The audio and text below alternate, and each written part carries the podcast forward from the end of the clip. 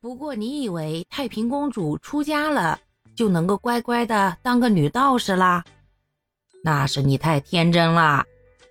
有武则天同志这样的脑妈，闺女儿想低调也低调不了呀。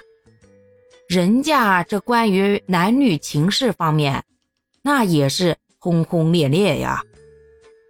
在大约十六岁的时候呢，太平公主嫁给了她的表哥，就是唐高宗的亲外甥薛绍。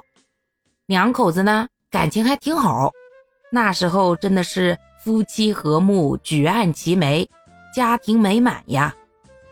可惜后来因为薛绍跟谋反案有关，武则天呀直接通过种种手段把自己的女婿啊给逼死了。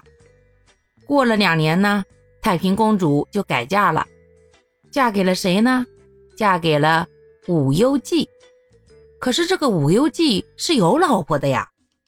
那武则天为了能让自己的闺女嫁给人家呀，直接把人家老婆又给处死了。